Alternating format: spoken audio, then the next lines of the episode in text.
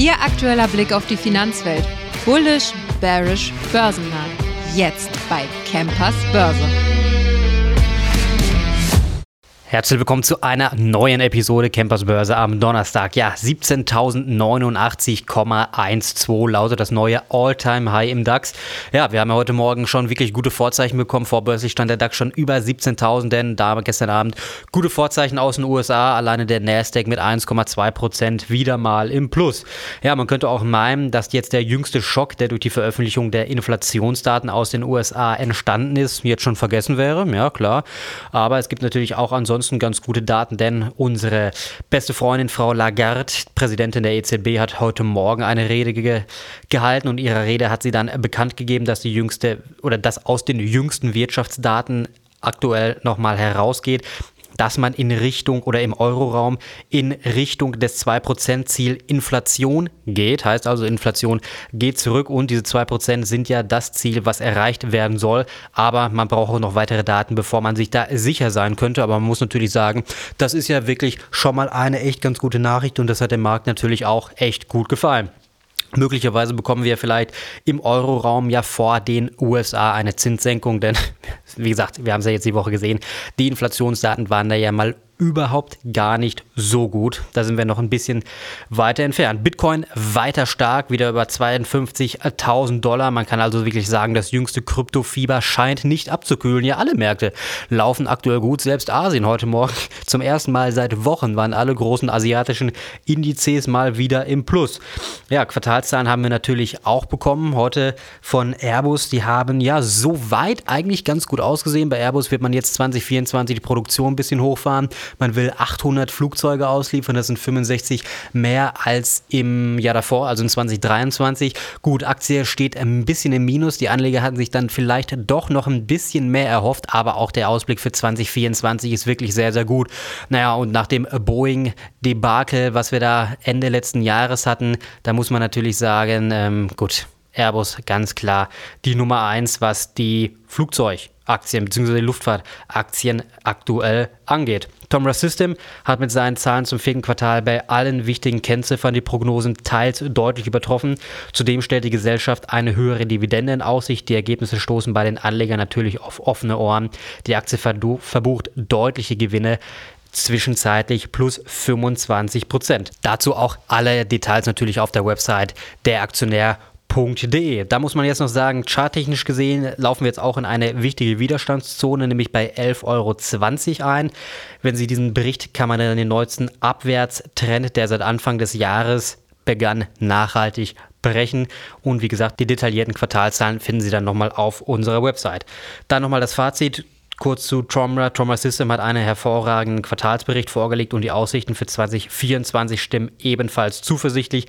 Die Aktie des Weltmarktführers für Leergut Rücknahmesystem bleibt ein langfristig ausgerichteter Kauf. Stopp bei 7,50 Euro.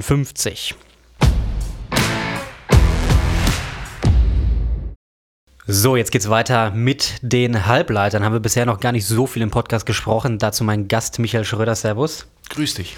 Ich brauche dich ja gar nicht vorstellen. Die Leute gucken natürlich ganz fleißig deine Sendung. Heute das große Thema Elmos Semiconductor. Heute Morgen hat es da Zahlen gegeben, plus 15 Prozent zwischenzeitlich. Aktuell notiert die Aktie immer noch bei plus 7 bis 8 Prozent, also sehr, sehr stark. Was mal so ganz grob gefragt, was sind die Gründe dafür? Ja, das Unternehmen hat heute vorläufige Zahlen für das abgelaufene Geschäftsjahr präsentiert und äh, im Prinzip kann man so sagen, das Unternehmen hat den Markt überrascht und zwar positiv, weil im Vorfeld sind viele Marktteilnehmer davon ausgegangen, dass äh, Chip-Hersteller mit Schwerpunkt Automotive-Bereich doch äh, etwas mehr leiden müsste. Die Vorgaben von Wettbewerbern, wie beispielsweise auch Infineon, der Konzern hat ja die Jahresprognosen wegen dem schwachen Quartal zurücknehmen müssen, hatten das angedeutet, aber Elmos äh, ja, hat sich dem widersetzt und ein richtig gutes äh, Schlussquartal 2023 aufs Parkett gelegt und entsprechend dann die Umsätze im Vorjahr, ich glaube, es waren dann über 26 Prozent oder über 28 Prozent plus auf 575 Millionen. Beim EBIT äh, der Anstieg im, im, auf Gesamtjahressicht sogar um 40 äh, Prozent. Also richtig stark, 26 Prozent EBIT-Marge. Das ist äh, am Ende einiges mehr als die Analysten auf dem Zettel hatten und äh, großen Anteil hatte eben das starke Schlussquartal, der starke Schlussspurt. Ja, gute Zahlen für vergangene Tage sind natürlich das eine, aber wichtig ist natürlich auch der Ausblick für 2024 oder für die nächste Zeit. Wie sieht der denn aus? Aber ich sag mal, der kann ja nicht so schlecht sein, wenn die Aktie heute so gut notiert hat, ne? Genau, das ist im Prinzip das Gleiche, nur nach vorne gerichtet. Auch hier äh, rechnet man eben im laufenden Jahr 2024 weiter mit äh, deutlichen Zuwächsen beim Umsatz. Planvorgaben sehen jetzt 605 Millionen aus, plus minus 25 Millionen. Wir hatten hier beim Aktionär im Forecast für nächstes Jahr 625 Millionen auf dem Zettel liegen, also da komplett in der Range, die der Vorstand ausgegeben hatte. EBIT-Marge 25 Prozent plus minus 2 Prozent.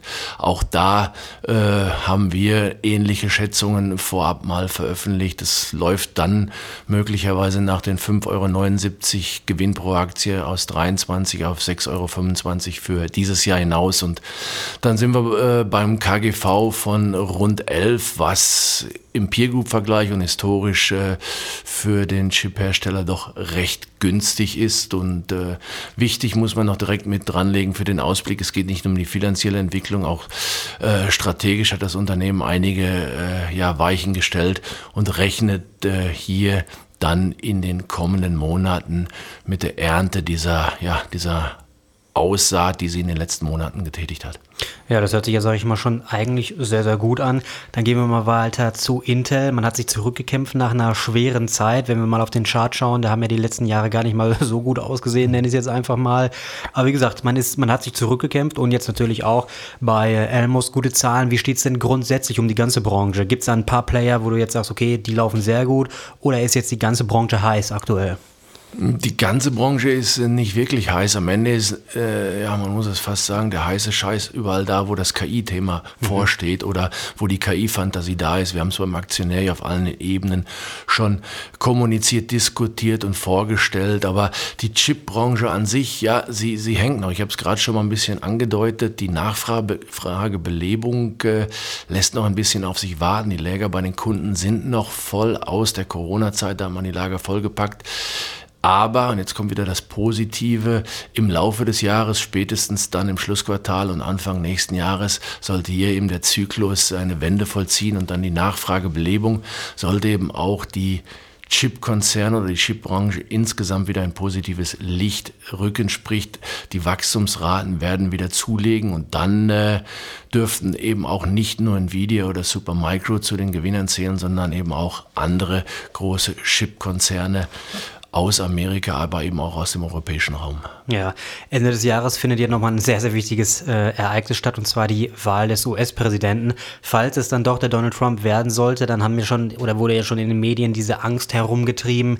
Ja, wenn er rankommt, dann gibt es wieder dieses große Thema um, äh, ja, US-Zölle bzw. Einfuhrzölle oder komplett Einfuhrverbote gibt es ja, ich sag mal, auch natürlich gerade in ähm, Amerika, da geht natürlich die, da geht ein Großteil der Chips hin. Gibt es da auch dann Probleme oder kann man sagen, es ist eigentlich völlig egal, wer der Präsident wird?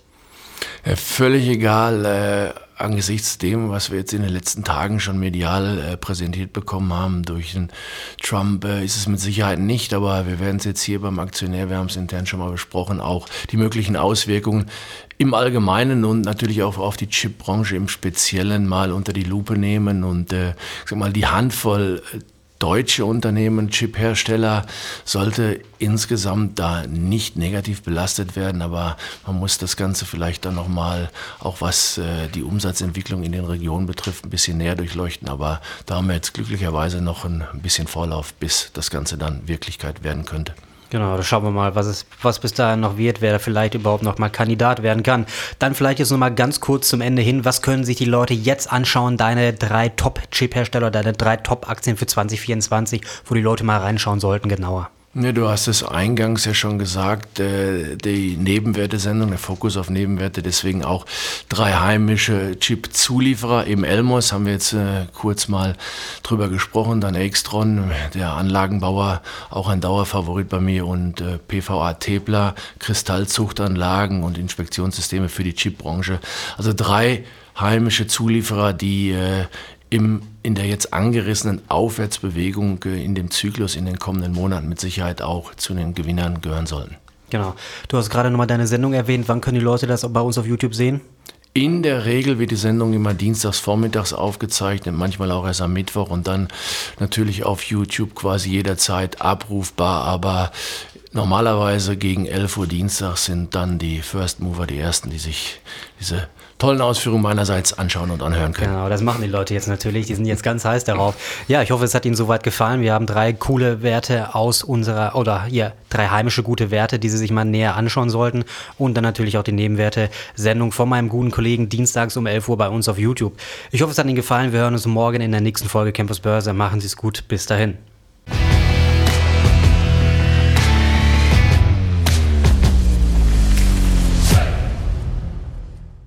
Die im Podcast besprochenen Aktien und Fonds stellen keine spezifischen Kauf- oder Anlageempfehlungen dar. Die Moderatoren oder der Verlag haften nicht für etwaige Verluste, die aufgrund der Umsetzung der Gedanken oder Ideen entstehen.